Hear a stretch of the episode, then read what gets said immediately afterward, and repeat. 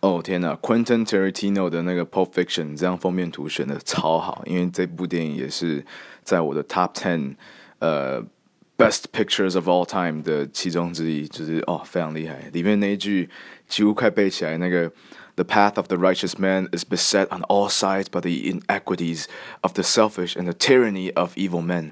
Blessed is he who in, who in the name of charity and goodwill shepherds the weak through the valley of darkness. For he is the truly his brother's keeper and the finder of lost children. And I will strike down upon thee with great vengeance and furious anger those who would attempt to poison and destroy my brothers. And you will know my name is the Lord when I lay my vengeance upon thee. 这句话是 Quentin Tarantino 自己掰的，但是 man amazing amazing。